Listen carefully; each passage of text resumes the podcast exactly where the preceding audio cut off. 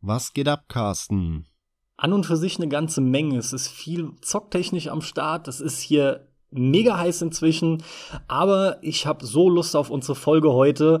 Das ist einfach ein cooles Thema. Ja, was geht ab? Ja, jetzt eine geile Folge geht jetzt ab. Was denn sonst? Und damit sag ich schon mal natürlich Hallo Max und Hallo an euch alle, die ihr zuhört.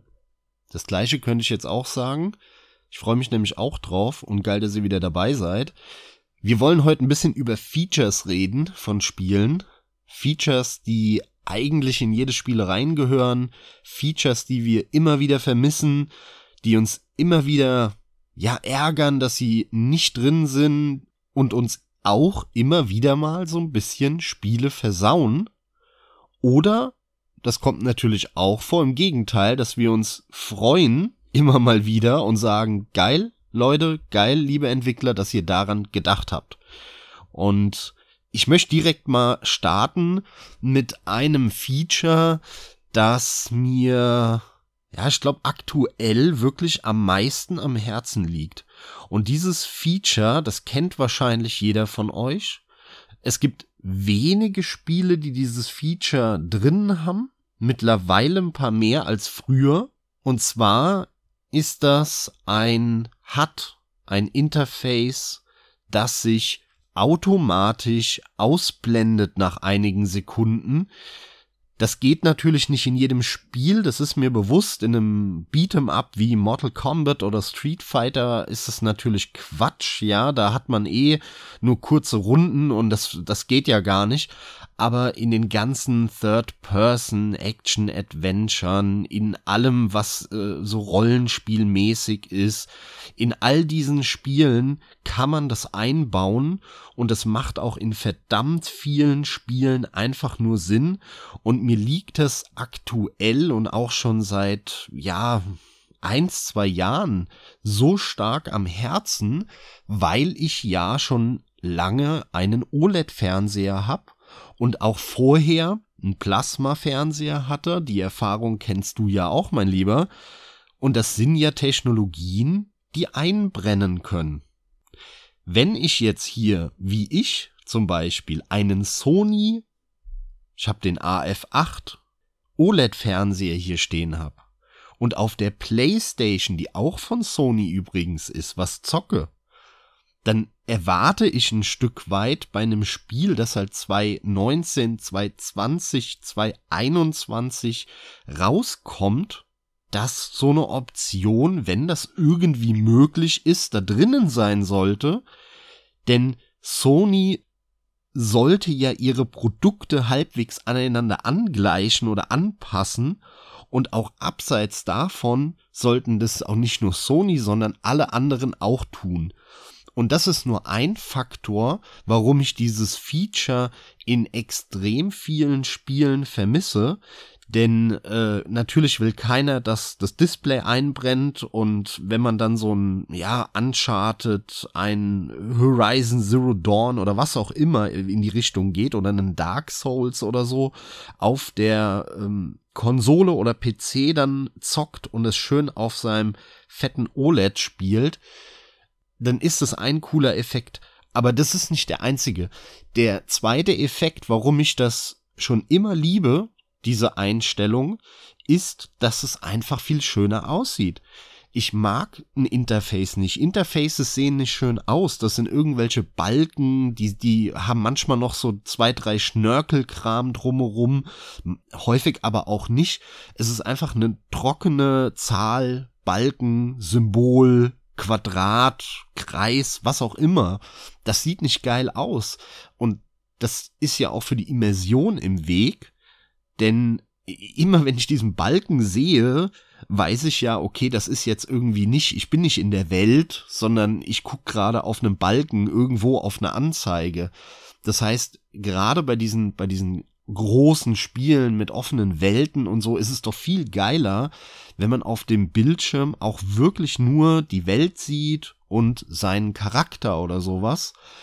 Und es ist halt auch viel geiler, um Screenshots zu machen. Ich mache regelmäßig Screenshots und lade die dann auf meinem Steam-Profil hoch oder speichere die auf meinem Rechner. Ich bin als ich vor einiger Zeit jetzt schon die ganzen From Software Spiele nochmal durchgespielt habe, ne, Dark Souls 1, 2, 3, ähm, Bloodborne, Sekiro und so weiter, da habe ich extremst viele Screenshots gemacht, immer mit dem Fernglas, weil wenn du durch das Fernglas guckst, bei Dark Souls 1 war das, dann siehst du gar nichts. Der blendet das HUD komplett aus und das Fernglas hat, glaube ich, kein Fadenkreuz gehabt. Und dadurch konntest du voll die coolen Screenshots machen. Oder in Teil 3 war das ganz krass. Da gab's auch so ein Fernglas und das hat alles ausgeblendet. Das heißt, ich habe unglaublich viele Screenshots gemacht, indem ich dann fünf Minuten lang die perfekte Position gesucht habe, um mich irgendwo hinzustellen und dann so an der Perspektive immer noch gefeilt und ah nee, noch mal drei Zentimeter weiter nach rechts mit der Figur und so, damit das alles mittig ist. Und dann habe ich den die den Ausschnitt, die Perspektive perfekt ausgesucht und den Screenshot gemacht. Und auch da macht es einfach nur Sinn. Also sind alles Faktoren, warum ich erwarte heutzutage, dass in einem Spiel, in dem das irgendwie möglich ist, diese Option drin ist. Im Idealfall sogar noch ähm, nicht nur ein An-Aus, hat Ein- und Ausblenden nach einer Zeit, sondern dann auch noch ein Timer dazu, dass man sogar selbst bestimmen kann, äh, blendet sich das HUD nach 5 Sekunden nicht Benutzung aus oder nach 30 Sekunden oder so. Das wäre dann noch der absolute Idealfall. Das habe ich allerdings tatsächlich noch nie gesehen. Gerade das mit den Screenshots ist tatsächlich auch ein Punkt, den ich auf meiner Liste habe, ganz einfach, weil es da so viele verschiedene Ansätze gibt, wie das schon gemacht wurde. Und es stellt für mich eine dieser Optionen dar, die ich einfach gern grundsätzlich mit drin hätte. Ich genieße es immer, wenn man in Spielen das HUD anpassen kann. Das geht ja teilweise bis hin zur Größe von einzelnen Elementen, dass du das verschieben kannst. Du hattest Street Fighter schon genannt, da geht das zum Beispiel. Oder aber auch in dem Zuge zu nennen ist der Fotomodus, der bei gerade vielen großen Spielen mittlerweile sich immer mehr großer Beliebtheit erfreut, ja. Äh, genau da geschieht sowas ja unter anderem. Im Fotomodus kannst du das dann alles einstellen. Also ich mag das auch. Und um es mal allgemeiner zu machen, um auch die Aussage schon mal vorwegzunehmen, generell, in der Regel sind mehr Optionen einfach besser. Sie müssen halt aber auch implementiert werden und ja, zuweilen ist es halt auch einfach ganz schön viel Arbeit.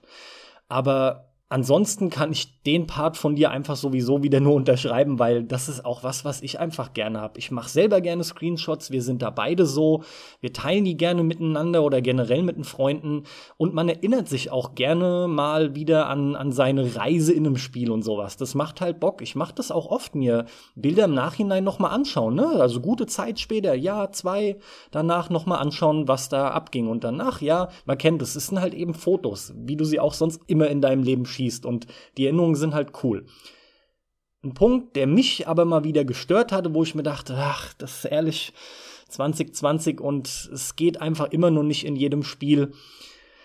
Tja, eigentlich sind es zwei Sachen, weil in dem einen Titel war gleich beides äh, nicht mit drin. Und zwar war das ein Third-Person-Shooter, von dem mir, ich habe mir keinen Kopf mehr drüber gemacht. Ich weiß nicht mehr, was es war. Ich habe so viel Spiele wieder getestet. Das hatte ich nur kurz an, dann habe ich es ausgemacht. Das hat mich genervt. Ich rede davon, dass du bei Third-Person-Shootern, da ist es wichtig, ja, ihr seht also euren Charakter, dass ihr die Schulterperspektive wechseln könnt und der sich das dann auch merkt. Also wenn ich wieder erneut auf Zielen gehe, dann will ich, dass der auf dieser Einstellung bleibt. Ich, ich, ich finde das so ätzend, wenn ich dann wieder über Kim und Korn Ziel beziehungsweise in Third Person das mache, in den Aim-Modus gehe und dann ist der wieder in der Standardperspektive. Sprich, ich schaue über die rechte Schulter. Und dann muss ich es wieder mit einem Tastendruck wechseln. Das ist nicht nur ein unheimlich beschissenes Steuerungsgefühl und nervt, die entsteht dadurch ja auch echt gegebenenfalls ein Nachteil. Gerade in Third-Person-Shootern. Im Multiplayer ist es halt eine der hängen gebliebensten Sachen, wenn du links um eine Ecke gehst mit deinem Charakter aber du die Seite nicht wechseln kannst, ne? Weil bevor du dein Fadenkreuz auf dem Gegner haben kannst, hat der dich schon gesehen, weil du mit der Figur schon hinter der Wand weg bist. Kann sich jeder vorstellen, finde ich extrem hängen geblieben. Das ist ein Punkt, der mich immer wieder stört und es ist kein Standard. Zum Glück machen das, ich glaube, die Bank durch alle Schleichspiele richtig. Die haben kapiert, dass das so sein muss. Da würdest du auch die Krise kriegen in einem Hitman, Splinter Cell, Metal Gear, wenn das nicht der Fall wäre. Ja, und ein weiterer Punkt, der dann auch in dem Titel war, und ich finde, das sollte auch absoluter Standard sein, das erwarte ich und in meinen Augen geht es auch nicht anders. Ich finde es absolut zum Kotzen. Zwischensequenzen. In meinen Augen muss es folgendermaßen ablaufen. Man muss Zwischensequenzen zu jeder Zeit pausieren können und von dem Pausemenü aus, also explizit poppt auch ein Menü auf, da steht dann nicht nur Pause, sondern von da habt ihr im Idealfall auch Zugriff auf Optionen noch, aber dann dort direkt die Möglichkeit, auch diese Sequenz zu überspringen. Und ich finde, das ist das Minimum, was überall reingehört. Und das sind mal so direkt zwei Punkte an Optionen, die ich einfach erwarte. Ne, die Sequenzen, das gilt natürlich für jedes Spiel und Third-Person-Shooter mit der Schulterperspektive. Also zu Punkt eins halte ich mich mal zurück, weil wer ist denn schon so krank und spielt Third-Person-Shooter im Multiplayer? Witzig. Ähm, aber ähm, Teil Teil zwei deiner deiner Aussage, der stimme ich vollkommen zu. Das stört mich extrem häufig, denn mittlerweile kann ich da so häufig nur den Kopf schütteln und das hat mich auch schon keine Ahnung, wahrscheinlich eine Stunde oder zwei oder Tage meines Lebens gekostet für mein Herz, dass ich, wenn ich gerne geile Zwischensequenzen screenshotten möchte, weil da was Geiles passiert, und dann diese Vollspastis, man kann es anders nicht sagen, diese Vollspackos in die Sequenz einen dauerhaft eingeblendeten Haltetaste B gedrückt zum Skippen einblenden. Oh, Sorry, ja. da krieg ich das Kotzen. Welcher hirnamputierte Trottel baut sowas in sein Spiel ein. Das sieht nicht nur scheiße aus, selbst wenn ich keine Screenshots machen wollen würde, würde mich das nerven oder nervt mich das. Ich will das nicht sehen, ich brauche das auch nicht sehen. Außerdem hör doch auf mit dieser gedrückt halte Scheiße. Ja, dieser Trend mit diesem Knöpfe gedrückt halten, da könnte ich kotzen, wirklich. Das ist so behindert, weil der Gedanke dahinter ist nämlich, ah, man kommt ja vielleicht aus Versehen aus Knöpfchen und dann soll ja die Sequenz nicht geskippt sein. Ja, du Depp, dann mach es so, dass wenn man, wenn ich einen Knopf einmal kurz drücke, die Sequenz pausiert ist und ich dann in einem Pausemenü bin wo ich mir aussuchen kann, skippen. Ja, dann habe ich das Problem auch nicht, weil wenn ich dann mal kurz drauf komme, kann ich ja einfach nochmal drücken und dann läuft sie wieder weiter. Nein, aber irgendein ganz cleverer sagt dann, oh, nö, äh, dann, dann muss man den Knopf gedrückt halten, das passiert nicht so schnell. So, und damit das aber auch jeder weiß und sich nicht jeder fragt, wenn man drauf drückt, warum es gibt da nicht, muss es dauerhaft eingeblendet sein. Wie bescheuert muss man denn sein? Jetzt mal ganz im Ernst. Also deswegen ja, volle Zustimmung, volle Zustimmung. So macht man's und so gehört sich das in jedem Spiel und nicht anders, wenn eine Sequenz läuft. Liebe halt Entwickler ne? und alle nichts einblenden und nichts sagen, einfach nur die Sequenz zeigen. Wenn man dann einen Knopf drückt, dann soll die Sequenz pausiert werden und dann kann man anzeigen so zwei, drei Sachen, die man eben machen kann, wie skippen oder irgendwas anderes noch. So gehört sich das, nicht anders und das erwarte ich von jedem Spiel. Wirklich von jedem, selbst von jedem Indie-Spiel, denn das ist wirklich banale Scheiße. Genau, umso erschreckender finde ich es nämlich tatsächlich, wie selten sich da Gedanken drüber gemacht wird. Das ist was, was so oft nicht dabei ist. Es ist halt am allergeilsten. Jedes Mal, wenn du, also ich drück standardmäßig Start dann in der Sequenz und es gibt einfach schon die Spiele, da, da denkst du schon, oh nein, soll ich lieber vorher nachschauen im Internet, ob's geht oder nicht. Das ist ja das Schlimme, ne? Weil wenn du es überspringst, ach, dann muss ich wieder den ganzen Kram davor spielen und wieder den Checkpoint. Selbst wenn das Spiel voll Spaß macht, dann hast du wenigstens noch das Glück, dass es Bock macht, das zu spielen. Aber ihr merkt, worauf ich hinaus will, das ist halt nervig. Das ist absolut nervig.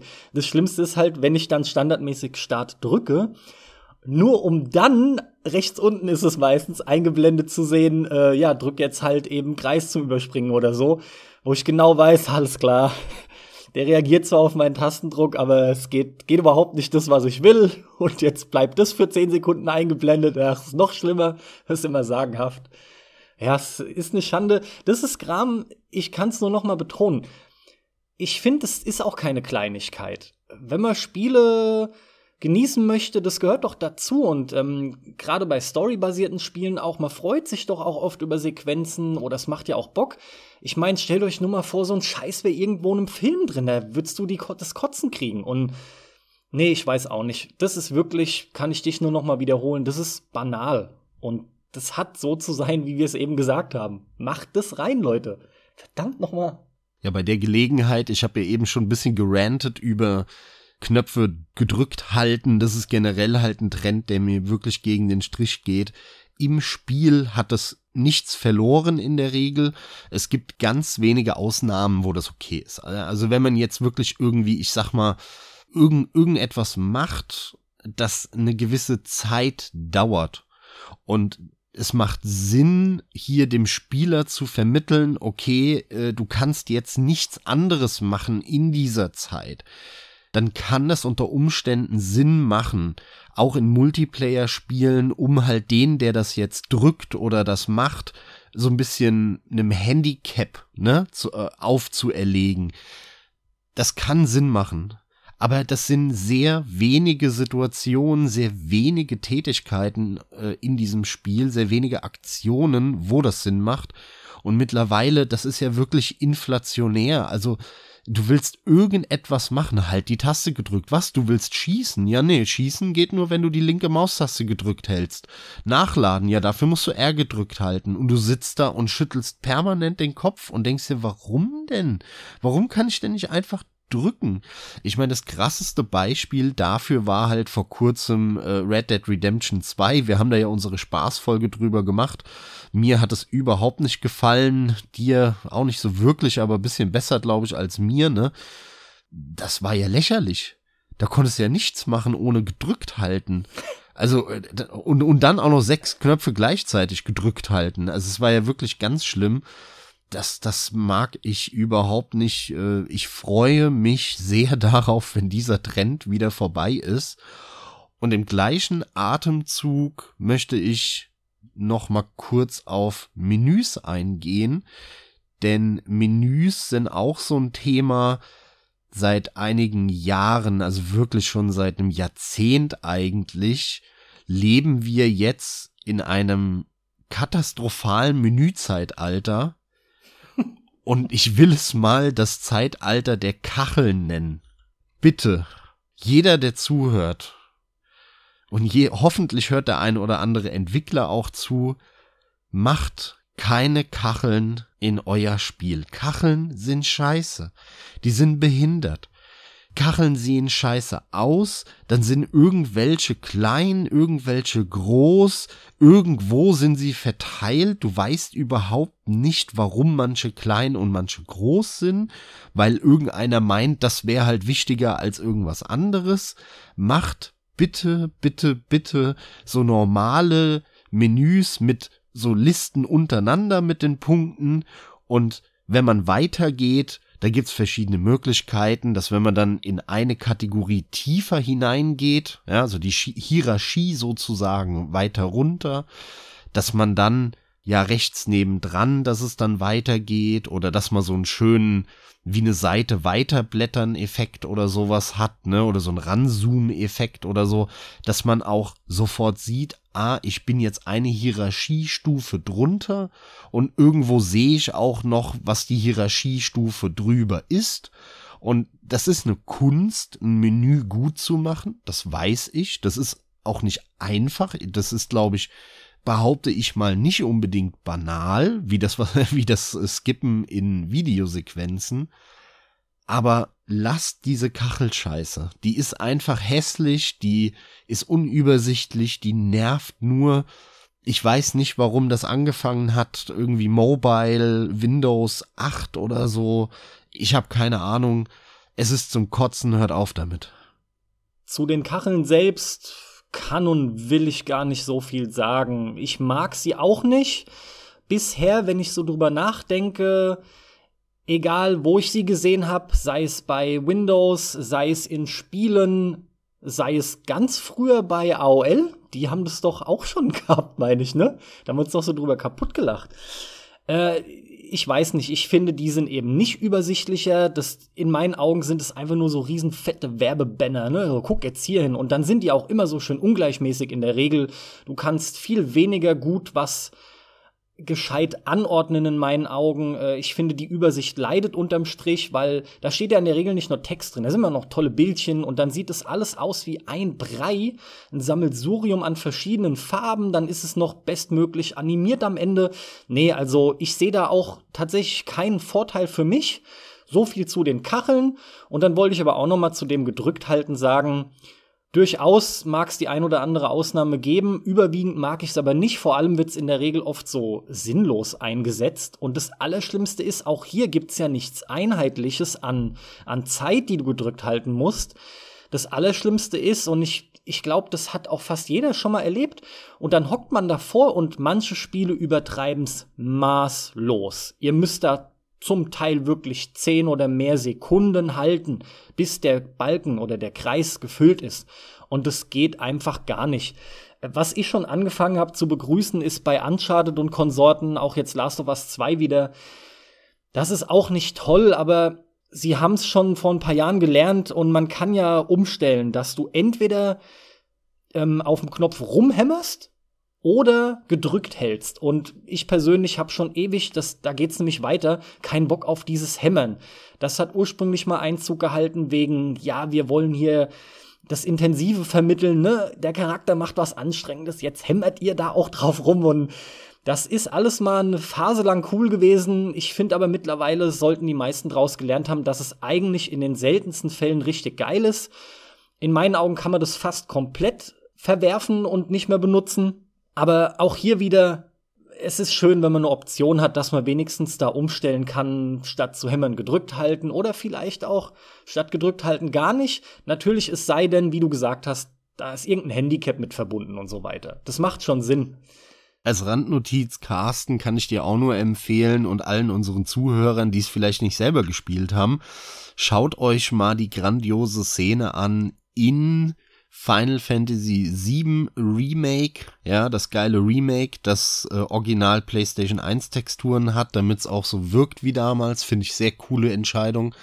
Und ähm, dort gibt es eine Szene, wo du mit Cloud, äh, äh, jetzt oute ich mich als, äh, keine Ahnung, Carsten, helf mir, ähm, die, die mit dem Blümchenkörbchen. Mädchen nix zu tun haben. Ja, weil du halt kein Final Fantasy Fan bist. Was, was meinst du denn? Nur wie heißt sie denn? Halt? Wie heißt sie mit dem Blümchenkörbchen? Eris. Eris, okay, genau. Und da gibt's eine Szene, wo du mit Cloud ähm, so ein, so ein High Five mit ihr machen kannst und sie hält dir ja. die Hand hin und sagt so, hey, great, weil du irgendwas gemacht hast, so, ne? Ich glaube, das ist in irgendeiner komischen, weiß nicht, wo du so, so ein Rätsel machst oder so, ja. Und dann ja. steht sie da, hält dir die Hand hin und dann musst du zu ihr gehen und musst gedrückt halten Und, und das ist, das ist wirklich super geil und wird, wird, wird wahrscheinlich in die Meme-Geschichte eingehen. Da gibt's, findet man auch einige, weil du dann gedrückt hältst und dann hebt Cloud die Hand so ganz langsam und du sitzt dann da und siehst das und denkst dir so, na, schaffst du's? Schaffst du, oh, es ist anstrengend, ne? Oh, komm, du schaffst es. Ja, ah, ah, ah, und dann klatschst du sie so ab. Also da kann man wirklich nur drüber lachen. So ein Schwachmaten-Bullshit, ey. Ja, das haben sie ja wohl da wirklich auch reingebaut ohne Ende. Also Teil 7, 8 und 9 sind ja alles Teile, die ich sehr gerne gespielt habe. Von daher müsste ich das Remake vom 7er eigentlich mal zocken, aber mir widerstrebt so viel an der ganzen Veröffentlichungspolitik und, und wie sie es gemacht haben.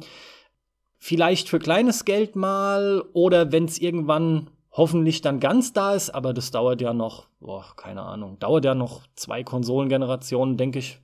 Mindestens. also mal, mal abwarten. Jetzt, wir werden immer mehr mit der Zeit, aber klar, es ist ein bisschen bissig gemeint. Letzten Endes, ähm, ja, meine Güte, ich denke sogar, dass ich damit wirklich Spaß haben würde. Aber auch hier dann wieder, ne, dieser ganze Kram, der da Einzug hält. Aber gut, ich mach mal mit meiner Liste weiter und jetzt komme ich mal zum etwas anderen Punkt. Es ist zwar immer noch eine Option, aber ich rede jetzt über die Tatsache, dass ich die Wahl haben will zu einem Spiel ganz bewusst vor der Installation aussuchen zu können, welche DLCs ich mit installiere und welche nicht. Mir geht es nämlich auf den Sack. oh, dass ja. sowas viel zu oft nicht dabei ist. Guter und Punkt. mittlerweile, ich glaube, zuletzt war es bei Dirt Rally 2.0 in voller Vorfreude gekauft um dann festzustellen, das fucking Spiel ist inzwischen auf 120 Gigabyte angewachsen und es ist eines dieser Spiele, das ist mal, glaube ich, mit um die 60 gestartet. Da könnte ich mich jetzt irren. Vielleicht waren es 50, vielleicht waren es auch fast 70. Aber es hat sich im Prinzip verdoppelt und das aufgrund des DLCs. Und das Schlimmste ist, ihr ladet den DLC mit runter. Dadurch ergibt sich die Größe. Nur, dass es einfach drauf ist und vergammelt, wenn ihr den DLC gar nicht freigeschaltet habt oder gekauft habt. Das heißt, ihr ladet mehr runter, es dauert länger, es verbraucht unheimlich viel Festplattenspeicher, es schrubbt eure SSD kaputt. Also klingt jetzt auch wieder übertrieben, aber Fakt ist, es hat nichts Positives. Warum kann ich mir das nicht aussuchen? In Hitman zum Beispiel macht es vorbildlich, jede einzelne Karte kannst du explizit einzeln anwählen. Bisher hat aber den Vogel abgeschossen und da, ich weiß nicht, das ist Heulen und Lachen und, und Kopfschütteln, da kommt einfach alles zusammen. Und es ist auch ein Grund, warum ich auch nie mehr, nie mehr bin ich überzeugt von Gran Turismo 5 oder 6 spielen werde. Wenn ihr das einmal deinstalliert habt, oh, dann viel Spaß. Denn es ist keine Untertreibung. Ihr redet hier von einer je nachdem irgendwie drei, vier, fünf Stunden Installation. Und das ist kein Scheiß. Als das Spiel rauskam, hieß es schon, dauert so um die Dreiviertelstunde, 50 Minuten. Ja, aber mittlerweile sind die ganzen Updates da. Und da sind wir nämlich auch beim Punkt. Also das werde ich auch nie begreifen, aber das ist auch so als absolut größte Schande mit eingegangen. Ich glaube, oder mir ist zumindest kein Titel bekannt, bei dem das dann jemals wieder so gemacht wurde. Mag's am Rande geben. Ich weiß gar nicht, ob dir das bewusst ist, Max, aber ich erzähl's jetzt sowieso für alle. Wenn du Gran Turismo 5 oder 6, die machen das beide gleich, einlegst, Klar beginnt sofort der übliche Kopiervorgang von der Disk auf die Platte und es beginnt aber auch der Update-Vorgang. Das Geile ist aber, du musst hier ein Update nach dem anderen installieren und zwar bewusst nacheinander. Und der Ablauf ist immer der gleiche. Das Update wird runtergeladen, dann wird das Update vorbereitet, was auch immer, da wird vielleicht der Platz reserviert, dann wird das Update kopiert, dann wird's installiert und dann muss, glaube ich, sogar die Kiste nochmal gegebenenfalls neu gestartet werden. Aber selbst wenn das nicht der Fall ist, das ist Update Nummer eins. Und anstatt dass das Gran Turismo so macht, wie man das eigentlich macht, nämlich dass das in einem ist. Es ist ein Update und, und da hängt das andere alles mit drin. Die bauen aufeinander auf. Nein, ihr müsst alle einzeln nacheinander installieren. Und das dauert Stunden. Und das ist keine Untertreibung. Wir reden hier von mehreren Stunden. Ich habe gerade noch mal ein bisschen quer gelesen in Foren. Der eine auch hier saulustiger schreibt halt, etwa fünf Stunden hat's gedauert, bis er Gran Turismo 6 installiert hatte. Und seine Playstation hat sich dann mittendrin nach vier Stunden wegen Idle ausgeschaltet. Jetzt hat er Schiss, das Ding wieder anzumachen. Also könnte ich mich kaputt lachen bei so einem Dreck, ja. Ähm, wie gesagt, ich glaube, das gab's kein zweites Mal, äh, abseits von Gran Turismo selbst. Aber, aber wie kann man das denn machen? Also, das sind einfach das sind so ganz kuriose Auswüchse und Ausgeburten von, von Arten, wie Installationen stattfinden und dergleichen. Das möchte ich nicht mehr sehen. Und, und was ich sehen will, ist, wie gesagt, zum Beispiel bei Hitman 2. Ich kann im Vorfeld anklicken, was ich explizit laden will. Jetzt mag es bei Hitman natürlich auch angenehmer sein. Und auch ja, auch das muss alles irgendwie implementiert werden. Aber ich will auf keinen Fall irgend so einen Dreck wie bei einem Gran Turismo 5. Das geht halt gar nicht. Gleiches Spiel bei Windows kann ich mich nur dranhängen und dir voll zustimmen. Äh, mhm. Wenn du Windows neu installierst, bei allen Windows-Versionen war das so, bei Windows 10 ist es jetzt ein bisschen anders. Aber ich vermute, da ist es sogar eigentlich genauso, nur dieser, dieser Download-Update-Prozess ist halt automatisch im Hintergrund. Stimmt, da habe ich nicht mehr dran gedacht. Bei, bei Windows 7 und allen vorherigen Versionen, wenn du das neu installiert hast, dann konntest du ungefähr acht Stunden einplanen für Update suchen Knopf drücken und dann hat er gesucht, irgendwas gefunden, dann hat er es runtergeladen, wo du dir immer gedacht hast, warum lädt er das nur mit, weiß ich nicht, Modemgeschwindigkeit runter? Der, der sagt dir dann so, ja, so ein 150 MB. Und dann sagst du, ja, wunderbar, ist ja in drei Minuten runtergeladen. Ja, nee, das dauert dann eine Viertelstunde und du fragst dich schon, was, was macht der denn, ja? Wahrscheinlich hält er 90 Prozent von der Internetverbindung frei für keine Ahnung, was für Cortana. Naja, auf jeden Fall, lädt er das dann runter, dann installiert das, dann sagt er dir, das System muss neu gestartet werden, dann startest du den Rechner neu, danach machst du Updates auf, suchst und dann sagt er dir so, jetzt äh, ist Update so und so verfügbar. Und so kann, musst du dann die Updates der letzten sieben Jahre durchgehen. Und dann, ey, wirklich, das dauert, ich, ich habe hier manchmal gehockt und dann gab's bei Windows 7 ja auch noch diesen Bug, dass er keine neuen findet, dass er halt eine halbe Stunde sucht, bis er das neue Update gefunden hat. Absolute Katastrophe, wirklich absolute Katastrophe. Also ja. es ist so erbärmlich, dass so ein Riesenkonzern wie Microsoft es bei Windows 7 nicht in der Lage war, ein, eine Software, die 2010 rausgekommen ist, immer die neuen Updates mit den alten halt sauber zu verknüpfen und so immer das Neueste runterladen. Wenn dann halt andere notwendig sind, ja, Alter, dann lad sie automatisch mit runter beim ersten Mal und installier sie danach halt nacheinander durch. Das, warum kriegen die das nicht hin? Warum muss ich manuell jedes Mal Klick hier, Klick da? Ich meine, du konntest ja automatische Updates aktivieren bei Windows 7 standardmäßig war das sogar an, dann hast du es halt nicht mitbekommen. Dann hat er halt im Hintergrund acht Stunden gerödelt.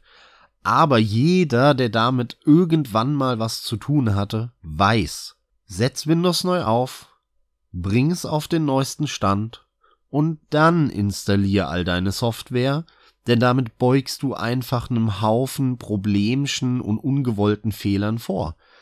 Also warte, und dann macht man das so nicht, sondern macht es halt genauso, wie du es auch beschrieben hast. Fuck it, verknüpft die scheiß Updates miteinander. Das ist jetzt wirklich kein, kein, keine Raketenwissenschaft, Mann. Da hatte ich echt nicht mehr dran gedacht, aber ja, klar, da ist es ja genauso, ja. Das machst du halt zum Glück nicht so oft, ne? Aber ey, 150 Megabyte, drei Minuten, da bist du ja wieder in drei Minuten, da legst du, lädst du ja zum Teil mehrere Gigabytes schon runter. Aber der, der Punkt bleibt natürlich, das sollte so schnell gehen, ja. Naja, nicht, nicht 2013. Da hatte ich noch nicht so ein schnelles Internet. Das, das stimmt, okay, das stimmt, ja. Naja, gut, sprichst du auch bewusst von sieben, wobei du ja erst vor kurzem auf Szene umgestiegen bist und wir haben gerade wirklich vorhin drüber gesprochen, ob ich das jetzt nicht auch mal mache. Äh, deswegen mal gerade an der Stelle die Frage, ist es denn, passt ja noch zum Thema, beim, beim Zehner ähnlicher Schrott oder ist es da echt angenehmer mittlerweile?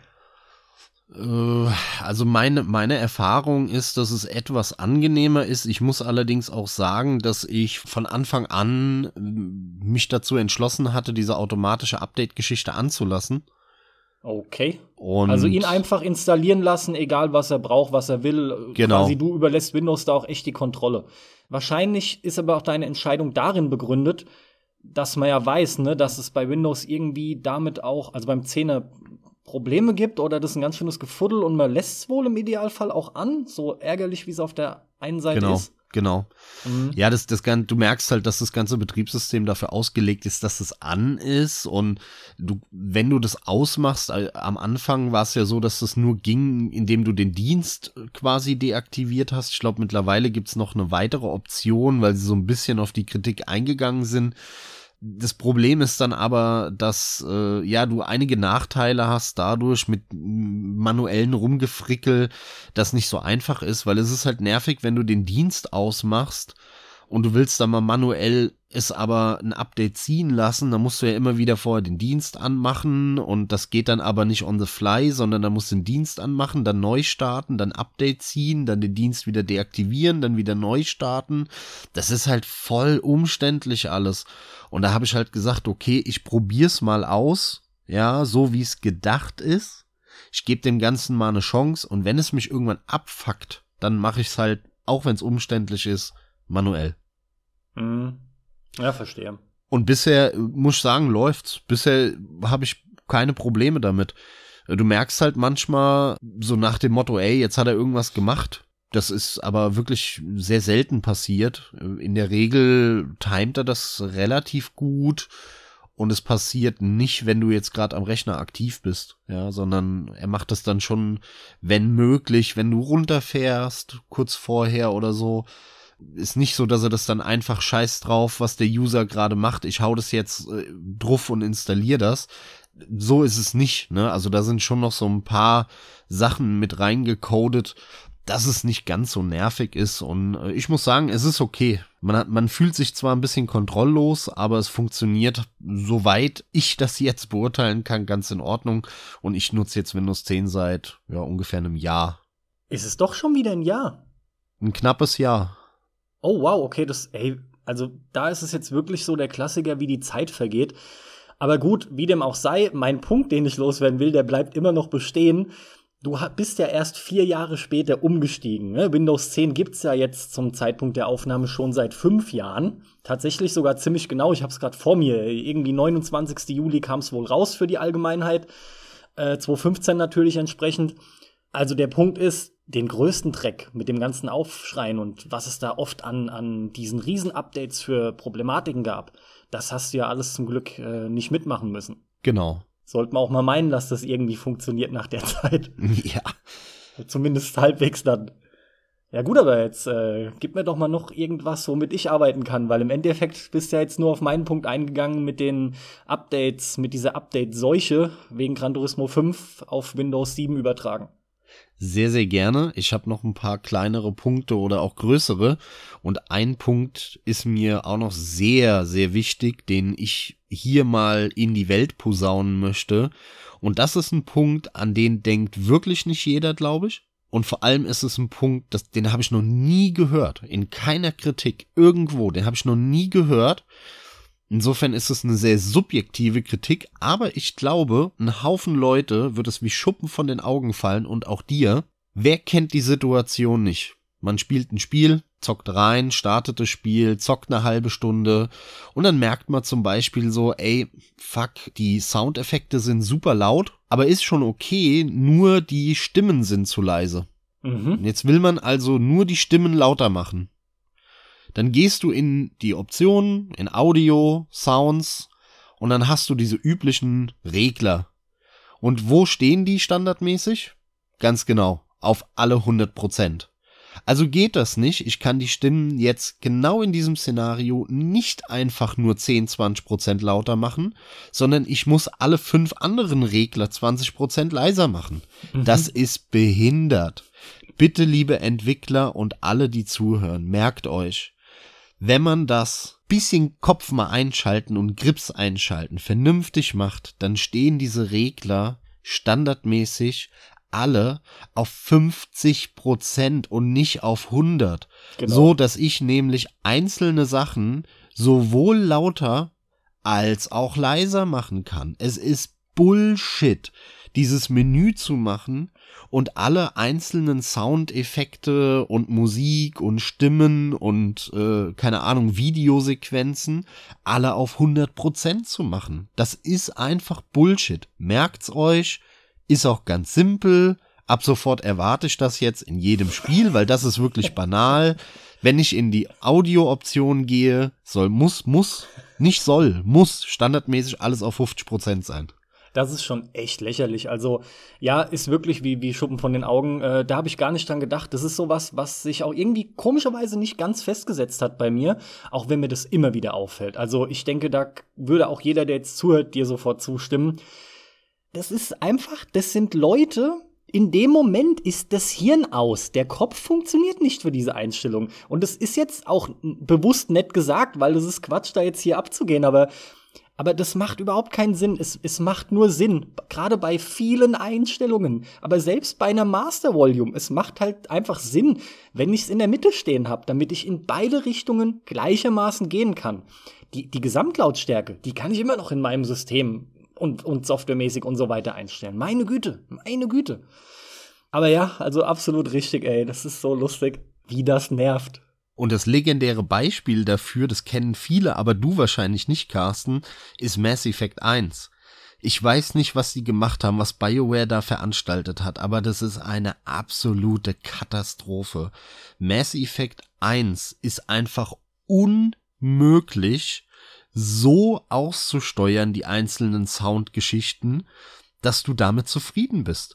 Es geht einfach nicht. Du startest dieses Spiel und dann denkst du dir so, ey, die Musik ist voll geil, aber die ist viel zu leise. Dann gehst du ins Menü und willst die Musik lauter machen. Ja, fuck it, geht natürlich nicht, weil alle Regler auf 100% sind. Also fängst du an, den anderen Scheiß leiser zu machen. Dann ist, du, du findest aber in Gottes Namen keine Einstellung, die dich irgendwie auch nur zufriedenstellt. Ja, das ist wirklich eine Katastrophe, dieses Spiel. Dann machst du alles andere leiser und dann merkst du aber überhaupt keinen Unterschied. Dann gehst du, dann, dann machst du ohne Scheiß die Musik auf 100% und die Soundeffekte auf 30 ja, oder auf 20%. Dann ist aber mal eine Sequenz und dann hörst du plötzlich keine Schüsse mehr. Dann ist die Sequenz vorbei, dann sind die Schüsse auf einmal wieder brutal laut. Das ist, also, ist, das, diese, diese Soundaussteuerungsgeschichte in Mass Effect 1 ist die absolute Hölle. Wenn ich ein Patch mir wünsche für Mass Effect 1 nach all den Jahren, dann ist es ein Soundfix, so dass ich einfach nur die Musik etwas lauter machen kann. Wusste ich gar nicht, dass das so hart ist. Aber hier ist es jetzt wirklich wichtig, nochmal ausdrücklich darauf hinzuweisen, dass sowohl du als auch ich mit Stereo arbeiten und nicht mit Surround Sound. Denn tatsächlich macht es natürlich einen riesen Unterschied. Und es gibt Spiele, und so könnte es bei Mass Effect sein, aber wahrscheinlich weißt du's, aber auf jeden Fall gibt's allgemein diese Titel, die funktionieren in der Soundabmischung wirklich gut in Surround, aber nicht auf Stereo. Also auch hier wird's teilweise richtig hart verkackt beziehungsweise hinten runterfallen gelassen. Weiß ich nicht, kann sein, dass es in äh, 5.1 läuft oder so. Ja, Deswegen, also der Hinweis, dass wir beide mit Stereo spielen und am PC sind, ist schon ähm, an der Stelle ganz gut. Ja, aber das ist für mich irrelevant. Wenn das Spiel ja, mir die Option halt gibt, verkackt. es in Stereo zu spielen, dann Natürlich. muss das auch funktionieren. Es verkackt, ja. generell. So, und wenn du dann halt dich wieder mal ärgerst, dass du nicht einfach nur die Musik 20% lauter machen kannst, das ist einfach zum Kotzen. Ja? Natürlich, natürlich.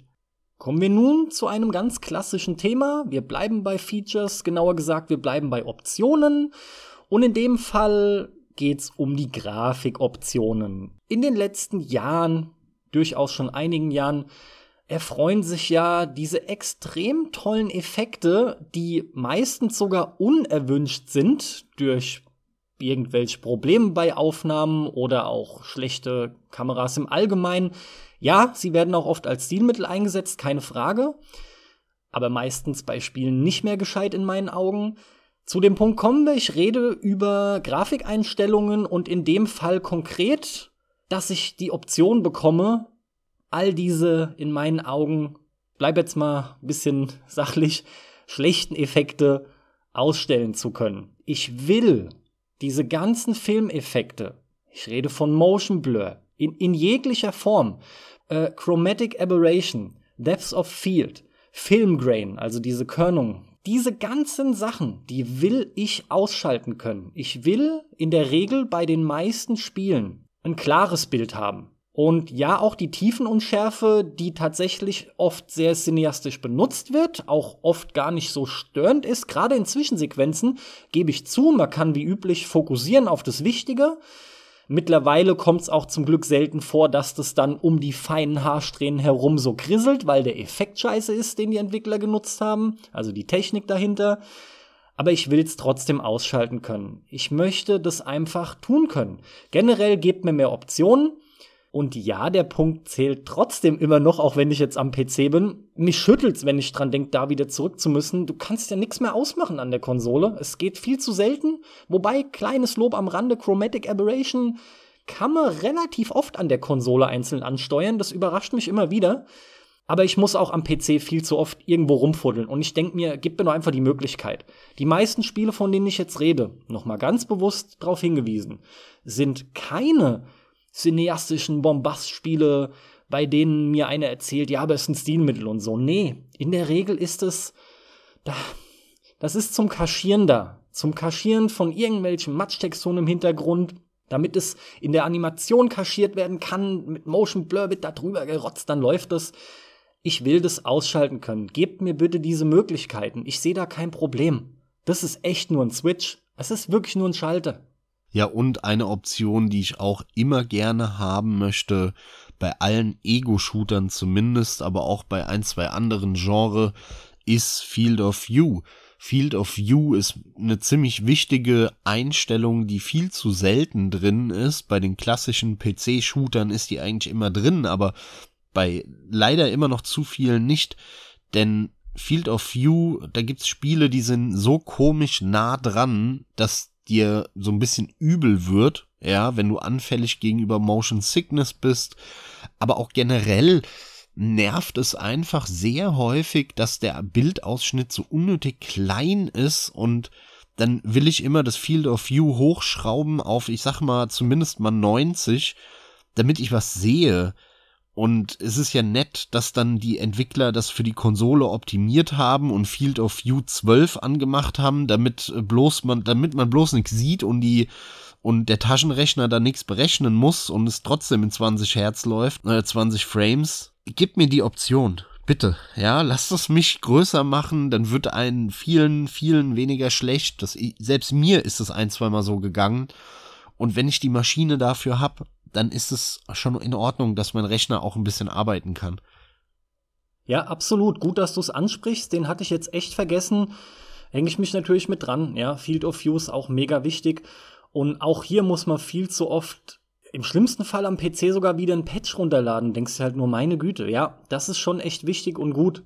Ähm, Im Zuge dessen, weil es jetzt perfekt passt, wollte ich unbedingt noch mal die durchaus extrem vorbildlichen Optionen von The Last of Us äh, Part 2 ansprechen.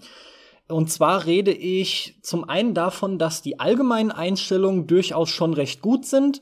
Was man hier aber hat, ist ich weiß nicht, ob dir das be bekannt ist schon, Max. Du hast um die, zumindest kriege ich das so hier angezeigt, 60 äh, das sind diese Accessibility Options, ja, also diese Zugänglichkeitsfunktionen oder wie das im Deutschen heißt, die sind in erster Linie gedacht für behinderte Menschen. Und jetzt geht's mir gar nicht darum, es ist so toll, dass Behinderte das besser spielen können, das ist der offensichtliche Punkt, aber allgemein sind da Optionen, die ich entdeckt habe, die mich dann haben denken lassen, ob ich behindert bin. Und zwar ganz einfach, weil einer der wichtigsten Punkte für mich hat sich genau da drin ver verbergt, ver ver verborgen. Einer der wichtigsten Punkte überhaupt, ja, hat sich in diesen Behindertenoptionen äh, verborgen. Ist, ist es verborgen, oder? Alter, jetzt kann ich wieder nicht reden. Wir wissen alle, was du meinst. Ja, alles klar. Nee, nee, das lässt du so nicht drin. Alter, lass es so nicht drin. lass mich noch mal sagen. Denn wirklich eine der wichtigsten Optionen für mich, die verbirgt sich in genau diesen Accessibility Options. Und ähm, das ist ein Punkt, der hat mir das Spiel ungemein angenehmer gemacht zu spielen. Denn, sind wir mal ehrlich, ähm, wurde bei einem Uncharted von Naughty Dog andauernd in Deckung gehst und, und, und Ballerspaß hast, ja, bist du hier die Hälfte des Gameplays damit beschäftigt, nicht nur hunderte von Schränken und Schubladen aufzumachen, sondern auch dann drei, vier, fünf Mal Dreieck zu drücken. Immer wieder, im Prinzip bist du dann wieder nur am Dreieck hämmern, damit die jeden einzelnen Gegenstand aufnimmt. Ey, Max, in den behinderten Optionen gibt's die Einstellung, dass die automatisch aufnimmt. Na super. Ey, das, ist so geil. Ich hab, vor allem war das Beste, die, die nimmt den Kram auch auf. Das sieht dann manchmal auch echt ein bisschen interessant aus. So im Vorbeilaufen, dann greift die so hin, so, zack, die guckt gar nicht hin, so krallt das einfach, weil es automatisch geschieht. Du brauchst dann noch nicht mal das Dreieck angezeigt zu bekommen. Und auf einmal denkst du wieder, was macht's denn jetzt? Und dann geht der Arm so komisch hinter und dann hast du das, hast du das Item. Aber ähm, das hat mir insgesamt sehr gut gefallen, weil es gibt da einige Einstellungen, die so in die Richtung gehen. Ganz konkret geht es sogar so weit, im Prinzip ist das eine Art Cheat-Menü oder man, man kann durchaus sagen, dass hier einige Punkte durchaus auch cheaten sind, wenn man es so möchte, obwohl ja immer wieder dieses, diese Aussage auch mal kommt, ist es im Spiel, ist es okay, ne? Naja, es sind halt Optionen, wie gesagt, in erster Linie gemacht für Menschen mit Behinderungen. Hier, hier kann ich aber alles anpassen, wirklich alles. Äh, du kriegst zum Beispiel Audio-Hinweise, für jede Aktion quasi kannst du einzeln dort einstellen, Max. Wie unterschiedlich lang der sein soll, ob der kurz ein Ping sein soll, Doppelping, irgendwie dann so, ein, so eine andere Art von, von Klickgeräusch oder was weiß ich. Ja, das ist schon krass gemacht, wie viel, wie viel Detail da in die Optionen gesteckt wurde. Aber wie gesagt, vor allem sind viele Sachen drin, die machen das Spiel viel angenehmer. Du kannst dir halt echt hart den Schwierigkeitsgrad auch dadurch verändern und sogar wahrscheinlich verrotzen.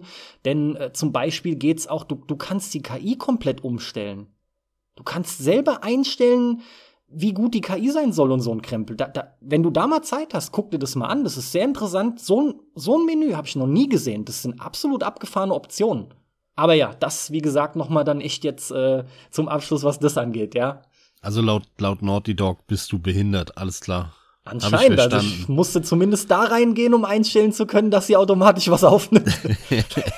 Weil ich halt keinen Bock hatte, auf Dreieck rumzuhämmern, ja. Aber das ist doch die Spielerfahrung, Carsten. Du sollst doch fühlen in dieser leeren, apokalyptischen Welt, wie man um jedes Brotkrümelchen ja. kämpfen muss und jede Taste gedrückt halten ja, und immer wieder drücken muss und so, weißt du. Du hast das Feeling voll versaut von dem Spiel jetzt. Tatsächlich muss ich sagen, ich fand den normalen Schwierigkeitsgrad auch sogar zu leicht. Aber insgesamt, so für die Leute, die das überwiegend spielen werden, muss ich sagen, ist es wahrscheinlich sogar ein ziemlich fordernder Schwierigkeitsgrad. Persönlich hatte ich so gut wie keine Probleme, fand den in Ordnung und abseits von dem Punkt habe ich auch in dem Accessibility-Menü nichts geändert. Ja, ganz einfach, weil du dir das Spiel halt, also wirklich, du kannst quasi einstellen, dass du tatsächlich nur nach vorne gedrückt hältst und im Prinzip läuft es dann irgendwie von alleine oder so, das Spiel. Also vielleicht, hey, für dich auch eine Option, sich das Spiel anzugucken, aber ich glaube, nee, definitiv nicht. Ja, es war nur der Gag, aber du hast dir das Spiel ja auch äh, tatsächlich oder die Story als kurze Zusammenfassung gegeben, damit du einfach wusstest, worum es so im Großen und Ganzen auch geht. Ja, ja, klar, klar, wegen dem, wegen der ganzen Kontroverse so, weil es mich mal interessiert hat, ne? Genau. Das, das war der Hintergrund, aber das Spiel interessiert mich natürlich wie Teil ja. 1 überhaupt Wie gesagt, ging auch nur um die Optionen, um mehr ging es mir da ja auch wirklich jetzt gar nicht, weil das hat gepasst und das ist ja auch kein Last of Us 2 Podcast. Ich denke, ich habe auch aufgrund der Art und Weise, wie damit umgegangen wird, überhaupt keinen Bock darauf, einen zu machen. Und du sowieso nicht. Aber ähm, ich habe da nicht viel beizutragen, ne? Mich, ich ich meine, ich werde explizit, falls geben. ihr, falls euch meine Meinung dazu interessiert, weil ich hab's durchgespielt vor kurzem, äh, dann werdet ihr das hören im Jahresabschlusscast. Da kommt's natürlich dann vor. Ja, dauert noch einen kleinen Moment. Aber ansonsten gebe ich hier an der Stelle gern schon mal ein Vorabfazit. Ich bin einer der Leute, die fanden die Story ziemlich gut, überraschend gut. Das Spiel macht auch einige Sachen falsch, aber gerade die Story fand ich vor allem sehr mutig. Mir hat es sehr gut gefallen und ich kann zusammenfassend nur sagen, ich finde den, find den deutlich besser als den ersten. Auch spielerisch macht er einiges besser, aber das ist schon tatsächlich das Wichtigste gesagt. Im Detail werde ich dann natürlich noch mal im Abschlusscast dann drauf eingehen. Nur zur Vollständigkeit halber, wie fandest du Teil 1? Eher 3 von 5, also mittelmäßig, oder eher 4 von 5? Teil 1 ist so eine ganz krasse Sache. Der ist so im Nachhinein ähm, besser geworden für mich so in der Erinnerung, je mehr ich drüber nachgedacht habe. Aber ich weiß noch genau, ich habe den geholt. Ich habe mir diese tolle Limited Edition geholt gehabt für 80 Euro. Und ähm, was soll ich sagen? Ich war ziemlich enttäuscht. Also ich war kurzzeitig auf, was ist denn das? Das ist überhaupt nicht das, was ich wollte. Mir ist klar, dass es kein Uncharted ist, aber auch als jemand, der so ein Schleichfan ist, boah, ich fand den sehr, man hat gemerkt, dass sie das zum ersten Mal gemacht haben. Dafür war es durchaus gut und sauber, aber es hat mir spielerisch kaum Spaß gemacht. Und ich fand die Story jetzt nicht so frisch oder neu oder besonders pralle. Und da ist der zweite wirklich komplett anders. Und vor allem, was der zweiten aus sich rausholt im Vergleich zum ersten, hat mir sehr gut gefallen. Also der erste, es fällt mir nach wie vor noch schwer, obwohl der erste ist schon auch ein durchaus brauchbares Spiel. Also Drei auf jeden Fall. Ich glaube, ich müsste ihn echt noch mal spielen. Ich würde ihn jetzt mal auf drei stehen lassen. Ja, aber ähm, mich interessiert ja, wie du ihn damals fandest und nicht heute. Ja, damals war es eine Zeit lang eine mega Enttäuschung. Das heißt, damals boah, fand ich den echt zur Schwelle oder auf der Schwelle zur zwei hin. Das war sehr knapp. Ja, was sehr interessant ist. Ja. Wenn du jetzt beim neuen dann eher so bei vier bist und damals eher so bei zwei. Ja, schon ein deutlicher Unterschied. Vier, gerade weil er halt auch einiges schlecht macht, erst vor allem in den ersten Stunden. Also für mich ist The Last of Us 2 definitiv kein Fünferspiel. Es ist in meinen Augen kein sehr gutes Spiel, aber es ist auf jeden Fall ein gutes Spiel und das ist halt eine ganz klare 4 von 5. So viel zu Last of Us 2. Ich habe aber noch ein, zwei kleine Features, über die wir noch sprechen können. Und zwar eins davon ist der Klassiker und äh, den hätte ich eigentlich von dir erwartet als ehemaliger Consolero Button Mapping. Ja, weil es halt seit Jahren geht. Gehört in jedes Spiel rein. Mhm. Und äh, ja, das, äh, ja, ich weiß, was du meinst mit, weil es seit Jahren geht. Ähm, das stimmt aber nur halb. Äh, natürlich kannst du mittlerweile auf der Konsole auch in das Betriebssystem gehen und dort die Tasten ändern. Genau. Aber das ist natürlich scheiße umständlich und wehe, du spielst mehrere Spiele gleichzeitig, weil dann kannst du jedes Mal wieder um, hin, um, hin, ja. um, hin. Das ist die letzte Grütze. Ja, also das ist eine absolute Katastrophe, das so zu lösen. Das ist Bullshit. Ähm, es ist nett, nettes Feature, sage ich mal, ähm, der Konsole, so dass man, wenn man es wie von früher gewöhnt ist, dass halt Kreis noch bestätigen ist und X zurück zum Beispiel auf der Playsee, äh, also wie es heute noch in Japan ist. Hey, dann kann man sich das da einstellen. Aber das gehört in jedes Spiel. In ja. jedes verfickte Spiel gehört eine freie Tastenbelegung. Punkt aus Fall. Ende. Und hier sind wir wirklich auch wieder bei banalem Scheiß. Das ist, erwarte ich von jedem Indie-Spiel, von jedem AAA-Spiel. Und wenn sie nicht in der Lage dazu sind, aus welchem Grund auch immer oder es rauslassen, dann ist es eine mehr oder weniger große Katastrophe. Das gehört ins Spiel und nirgendwo anders hin. Ja, und zwar auch egal ob an der Konsole oder am PC, es gehört immer dazu. Absolut. Und es ist leider selbst auch am PC bei weitem kein Standard. Es gibt viele, auch kleinere Spiele, aber auch einige größere, die kein komplett freies Button-Mapping zulassen. Das muss sich ändern in Zukunft. Was soll ich sagen? Ähm, gehört definitiv dazu, ja. Es, es bringt auch nichts, wenn jetzt Sony hingeht und würde da ein Update bringen, dass du Profil hast. Das ist alles Schwachsinn. Das macht es wieder nur umständlicher. Es muss halt wirklich im Spiel sein. Da wird's dann abgespeichert. Ne? Oft ist die Steuerung ja okay und du musst nur ein, zwei Sachen vielleicht umstellen. In der Regel ist es zumindest bei mir nicht so, dass ich die komplett umlegen muss. Und da sind wir beim nächsten Punkt. Ey, was ich noch mehr hasse, als dass es einfach die Button-Mapping oder Belegungsfunktion selbst nicht gibt zum Einstellen. Wenn du dann aber vier, fünf, sechs, sieben, acht verschiedene Profile hast, die du alle durchgehen kannst und hast dann das Bild von deinem Controller und dann, und dann musst du noch selber raussuchen, wo die Unterschiede sind. Also, aber so, so ätzend oft, ja. Du weißt genau, was ich meine. Statt dass man einfach sagen kann, so, X ist jetzt das, R1 ist jetzt das und fertig. Sau schad, ja. Tatsächlich sogar Dead Zone Einstellungen und sowas. Das gehört auch in ein vernünftiges Button Mapping Menü. Das wäre dann schon Ja, ich weiß, das gehobenes Niveau. Sehr vorbildlich wäre das. Ähm, das wäre jetzt nichts, was ich voraussetze, wo ich sage, ey, das ist banal, aber das wäre geil. Ja, warum nicht? Ja, weißt du, warum ich es mittlerweile mir doch verstärkt wünsche? Das Krasse ist, weil es mir am PC mehr und mehr aufgefallen ist, wie ungenau diese PlayStation 4 Pads gemacht sind. Also ich habe mir vor mittlerweile auch schon wieder einiger Zeit ein neues Pad geholt. Ich muss jetzt echt überlegen, das habe ich auch schon wieder ein Jahr, glaube ich. So lange wie du dann Windows 10 vielleicht. Und ähm, ja, mittlerweile sind es auch ein paar PlayStation 4 Pads, bei denen ich die Unterschiede erleben konnte. Und die sind alle unterschiedlich. Ey, teilweise gehen die Trigger gar nicht voll durch, ne? die musst du dann abmachen und selber ein bisschen einschmieren und so ein Kram. Also es geht von 0 bis 255 dieser Wert von, von den Triggern, also von L2 und R2 in dem Fall. Wenn du dir das anschaust in Windows, so ist es zumindest in dieser Controller-Übersicht dargestellt. Und wie oft du da dann nur auf 250 oder sowas kommst und einfach merkst, boah, beim Rennspiel zum Beispiel, ich gebe ja die ganze Zeit auf kein Vollgas. da fehlt was, ja. Oder oder halt, wie gesagt, die Dead Zone selbst, weil der, der Stick, also irgendeiner oder vielleicht sogar im schlimmsten Fall beide, die, die führen so ein Eigenleben, ne? Dafür ist ja eine Dead Zone da. Ihr könnt einstellen, ab welchem Druckbereich oder ab welchem Bereich, je nachdem, wie, wie weit ihr dann den Stick drückt, entsprechend reagiert wird. Denn, also gerade das aktuelle Pad, das ich habe, den kriege ich überhaupt nicht in eine Nullstellung, den linken Stick. Der ist, das ist immer am Zucken so ein bisschen, ja. Das ist minimal, aber das sind keine extrem hochpräzise gefertigten Controller.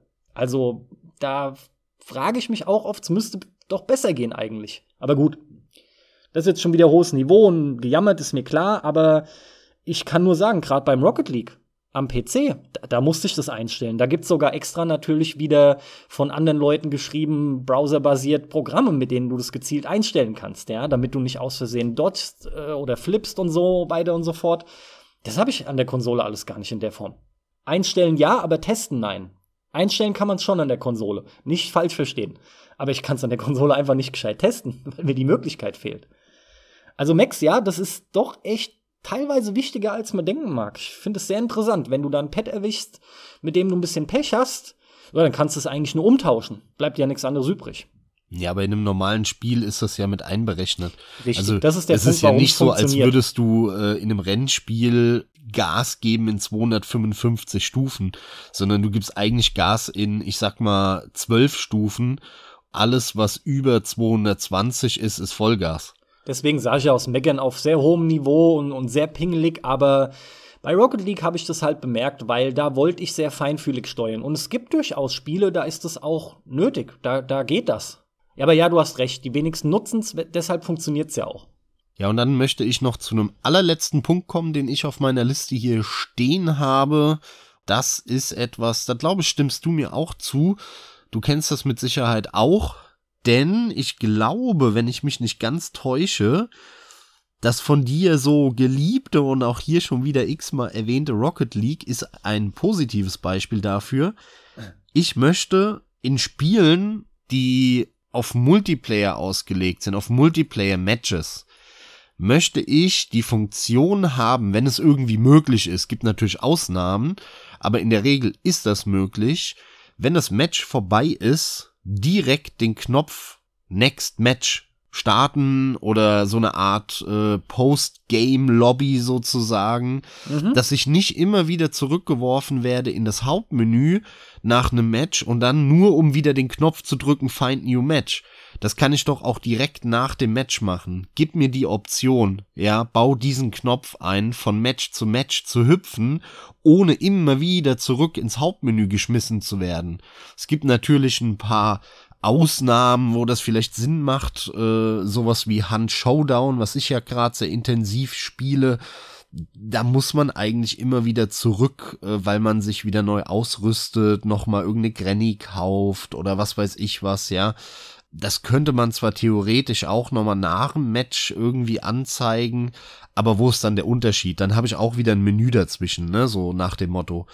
Aber Ja. andere Spiele wie so ein Rocket League, da musst du ja nicht immer wieder zurück und äh, den Tank wieder neu befüllen von deinem Auto.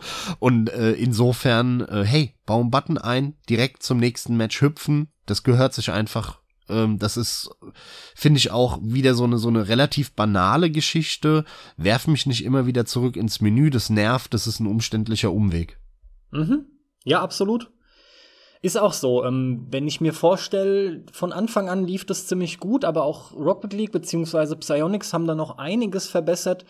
Ist schon immer aufgefallen, dass das sehr komfortabel war und vor allem auch flott geht. Und zwar so, wie das sein soll. Das sind nämlich Punkte, die können gerade so einem Spiel, bei dem es ja um nichts anderes geht, als durchstarten zu können und sich nicht lange in Menüs aufhalten müssen, da, das kann so Spielen auch echt das Knick brechen, weil dir der Spaß vergeht.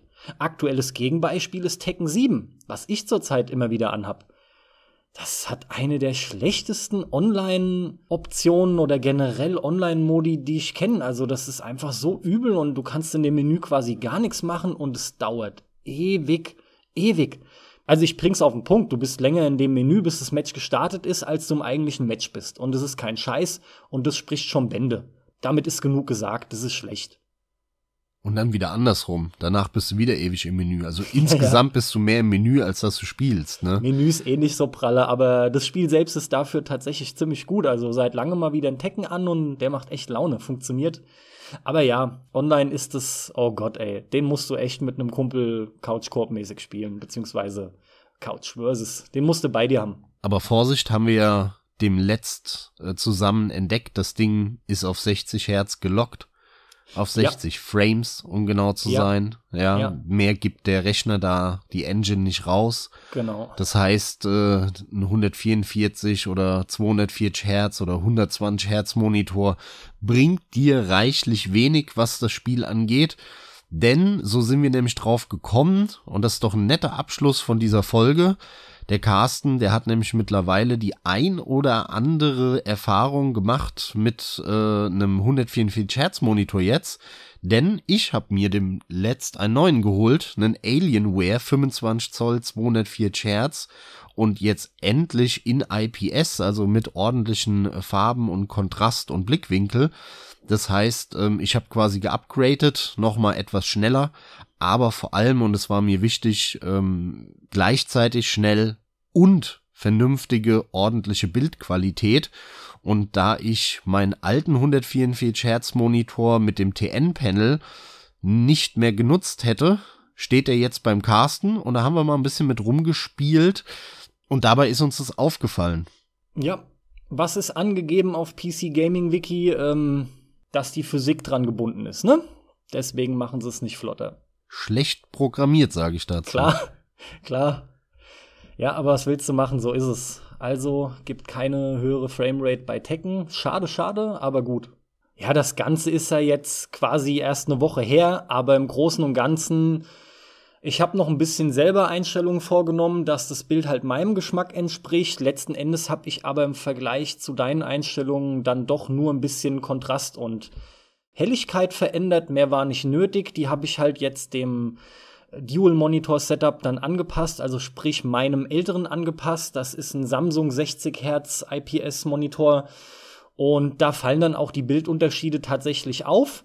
Aber ja, ich nutze das halt jetzt entsprechend bei allgemein ausgedrückt Flottenspielen, ne? Alle Spiele, allem voran Ego-Shooter, wo das halt echt ins Gewicht fällt, dass du da dich schnell bewegst, sich die Kamera quasi schnell bewegt.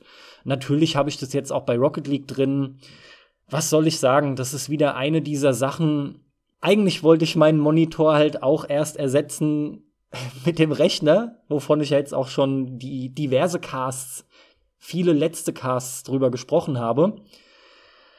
Aber jetzt habe ich ihn halt, weil bevor du einen Keller packst, klar habe ich das Angebot angenommen. Jetzt steht er hier, jetzt wird er auch genutzt und wahrscheinlich jetzt auch die nächsten Tage immer mehr, also exklusiv mehr genutzt. Das ist wieder so ein Fall von, dann hast du das Licht gesehen und in den Schatten willst du nicht mehr zurück. Das habe ich auch schon öfter gesagt über die verschiedensten Dinge. Aber es ist so, 60 Hertz ist ja jetzt eigentlich auch nicht wirklich erst seit gestern so ein bisschen hinten dran. Am PC kriegst du das ja überall mit, schon seit Jahren mittlerweile. Aber es ist halt noch nicht im, im Mainstream angekommen. Und vor allem, wenn ich überlege, ich meine mit der neunten, naja, jetzt mache ich halt wieder das Fass auf. Ich heb mal nur kurz den Deckel an, ja. Man merkt halt, jetzt wird ja wieder wild spekuliert wegen der neunten Generation. Ja, jetzt kriegen wir halt dann 4K 60. Leute, also jetzt mal, sorry, das ist wie der Pustekuchen, da glaube ich noch nicht dran. Mag es öfter mal jetzt geben. Aber wie üblich, die wollen die geilste Grafik. Und deswegen wird es auch hier wieder überwiegend auf 30 laufen. Ich bin mal generell gespannt, wie das da abgeht, aber selbst wenn es dann mehr oder sogar die meisten Titel auf 60 Hertz schaffen, dann sind wir da halt endlich auf 60. Ja, also spätestens in einem Jahr rum werde ich davon auch ganz weg sein. Dann ist 60 das neue 30. Und eigentlich ist es noch viel schlimmer, weil ja, die Frames werden ja mehr als verdoppelt zum bisweilen kriegst du ja noch mehr hin und wenn man sich einfach schon auf irgendwelchen Testseiten allein mal anguckt, wenn es um Ghosting geht und so ein Kram. Das ist unglaublich. Leute, wenn ihr allein in Windows arbeitet und einfach scrollt, nur fucking scrollt oder ein Fenster bewegt. Ich glaube, das war das, was auch du schon mal gesagt hast. Es ist halt sauber und noch scharf in der Bewegung oder deutlich schärfer. Ihr könnt halt beim Scrollen wirklich noch die, die Schlagzeilen lesen und, und verliert es nicht aus dem Blick. Bei 60 Hertz, obwohl 60 Hertz echt ja schon sehr angenehm ist, keine Frage. Aber selbst beim Scrollen fällt dir dann halt auf, dass es dadurch dann blurry wird. Also sprich, es verwischt und jetzt bin ich auch an dem Punkt. Ist einfach sehr interessant. Ich will Danke sagen, Max, aber ich glaube, ich hätte das nächste Jahr noch besser rumgekriegt. und den Monitor. nee, Quatsch. Also danke natürlich und gibt ja mehr als genug Titel auch abseits von Rocket League und Shootern, die auch ich tatsächlich trotzdem in den 144 hinbekommen. Äh, wir reden auch nicht nur von den offensichtlichen Indie-Spielen. Also es gibt's schon hier und da. Von daher, ja, generell, aber man profitiert da trotzdem von, ne? auch wenn du nur ein 60 Hertz spielst. Also es ist dennoch angenehmer.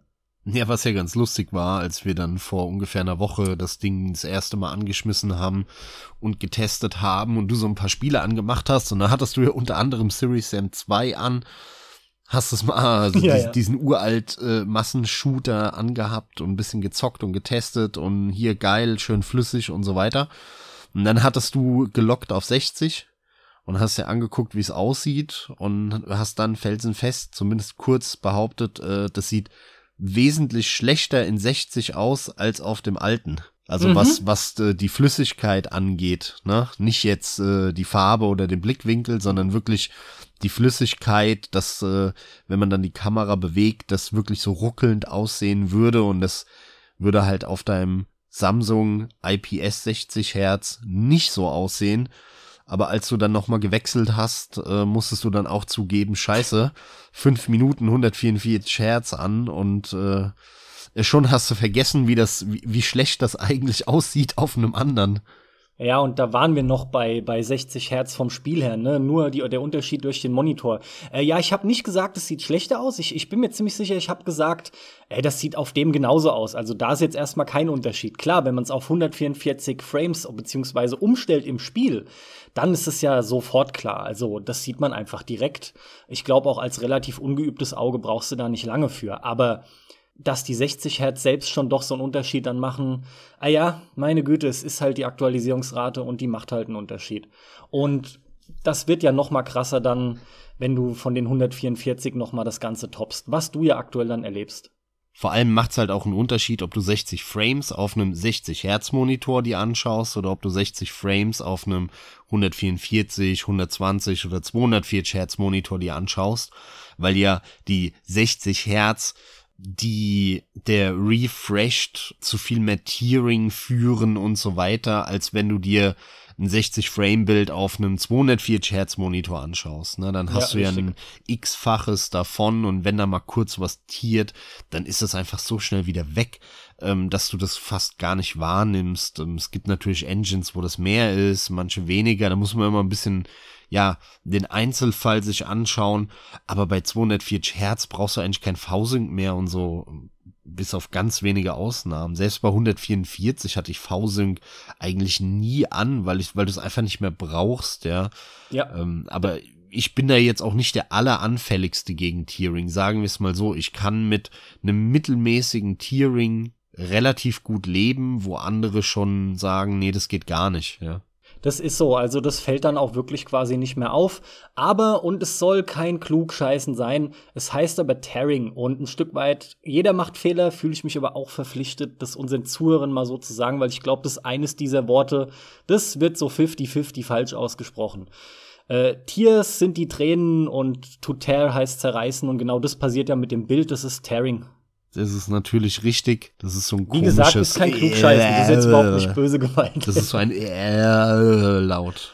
Das ist ein Irgendwas Äh, das ist- dazwischen. Das, meinetwegen sagt Tearing oder denkt an den Bodenbelag. Ist mir Äh. vollkommen egal. Das ist Tearing da, der wird betoniert, das Tearing. Aber ja, das fällt wirklich dann nicht mehr ins Gewicht. Das ist schon geil. Das macht schon Bock. Weil äh, V-Sync geht einfach nicht, gerade bei Shootern. Das, das geht einfach nicht. Da merkst du das sofort, ob das an oder aus ist an der Kontrolle. Da für eine Wetten das Wette ist das einfach zu schwach als Leistung, aber genau das zeigt es so vorbildlich. Das fällt einem wirklich direkt auf. Nee, da bin ich gespannt, aber das, das soll's mal dafür gewesen sein, was den Monitor angeht, denn wie gesagt, den habe ich jetzt eine Woche. Die Erfahrungen halten sich noch in Grenzen. Ah, der Unterschied ist natürlich sofort ersichtlich. Als kleines Schmankerl an die Leute, die unsere Podcast immer bis zum Ende hören und nicht nur die ersten zehn Minuten. Ja, ja genau. Schande über euch. Ja, Carsten, dann bleibt mir nichts anderes übrig, als mal wieder Adieu zu sagen. Es war schön mit dir zu plaudern, auch dieses Mal. Ich glaube, wir haben eine geile Liste da zusammengestellt an Sachen, die jedes Spiel beinhalten sollte, beziehungsweise ein paar Sachen, die bitte keiner machen sollte. Schreibt euch das hinter die Ohren, liebe Entwickler, hört auf uns, wir haben Ahnung, wir sind die geilsten. Danke fürs Zuhören, bis zum nächsten Mal. Tschüss. Da will ich gar nicht so viel weiter dazu sagen. Das hat mir sehr gut gefallen. Ich wünsche euch auch noch sau viel Spaß beim Zocken, sonst wäre ich nicht ich in dem Cast. Wir hören uns, macht's gut, bis zum nächsten Mal. Ciao.